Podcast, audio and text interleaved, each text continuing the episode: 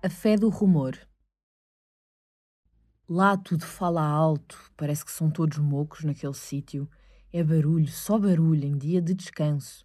Ninguém se entende naquele adro e não se calam e repetem: ela fechou a capela. E dizem isto muito alto, põem toda a fé nas suas vozes, lá naquele sítio onde se fechou a capela. Por fim, todos se calaram e baixaram a cabeça. Com as mãos ao peito e em peregrinação foram sem paz, sem o Amém e com o pecado. E agora a capela está fechada.